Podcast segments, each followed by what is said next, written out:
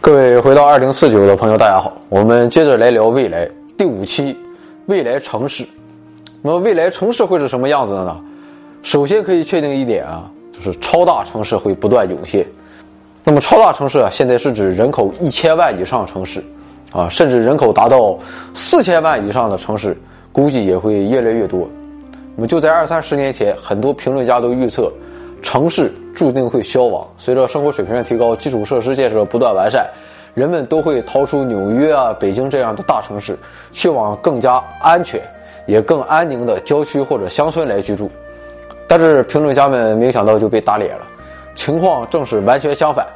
我们没有看到乡村或郊区取代了城市，我们只看到一辆辆挖掘机与拆迁队伍不断的把郊区和乡村变成了城市。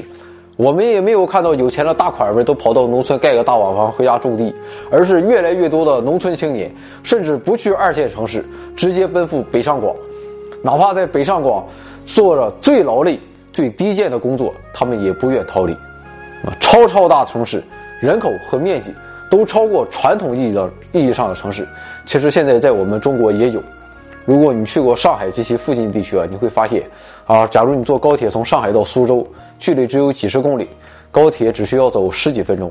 那么在上海和苏州，在这两个城市之间啊根本就没有什么城市的界限。上海和它的附近地区，将来很有可能就发展为一个规模空前的超级大城市。那么，未来世界各地的超级大城市啊，不论哪个国家，应该都会呈现三个共同点。第一个共同点就是在气候变化和资源管理上，超大城市会消耗所在国家的大部分能源。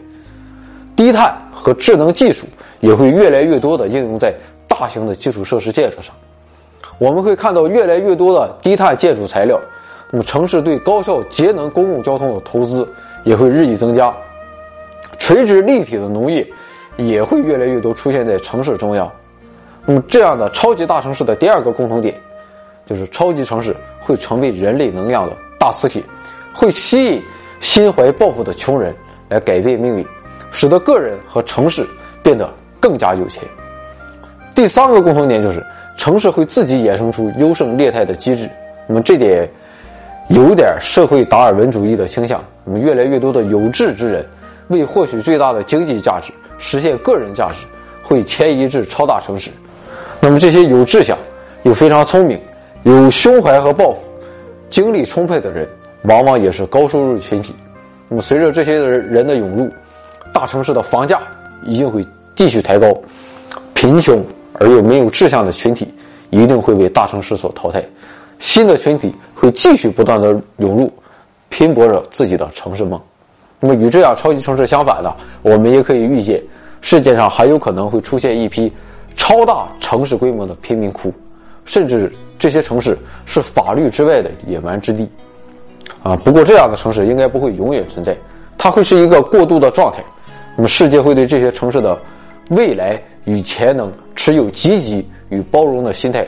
而且，超级城市甚至也会在这些城市中学到有效利用稀有资源的方法。况且，未来世界人们绝对不会将物质上的舒适与精神上的幸福作为一个等价。有的时候，在物质上一无所有的人，他们的心灵远比那些看起来拥有一切的人更加富有。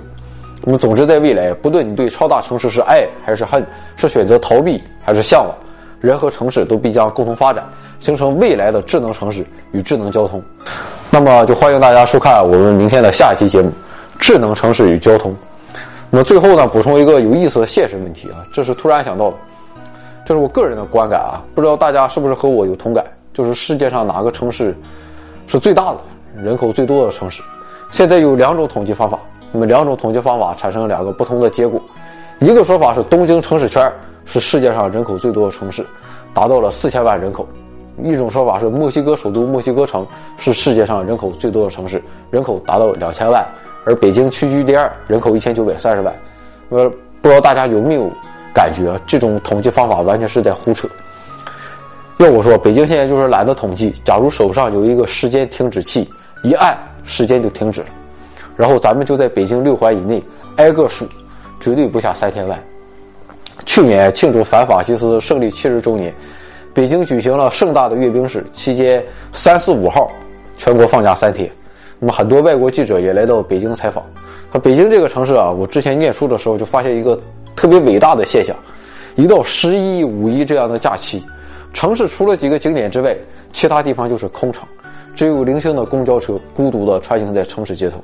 所以，这个英国记者回国后发了这样一篇报道，说：“都说中国发展快，但是我来到北京发现也就有几个高楼，啊，人很少，车也很少见到。看来中国的发展也不过如此，徒有其表。”下面有一个中国网友的回复，我至今记忆犹新。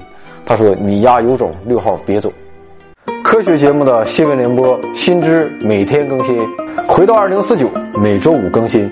右侧二维码是微信的，左侧二维码是微博的，名字都叫回到二零四九。不论您是在哪个平台接触我们的节目，如果您想在第一时间看到更新，记得关注我们。时代喧嚣，融知识一席之地；生活很忙，给心灵广阔时空。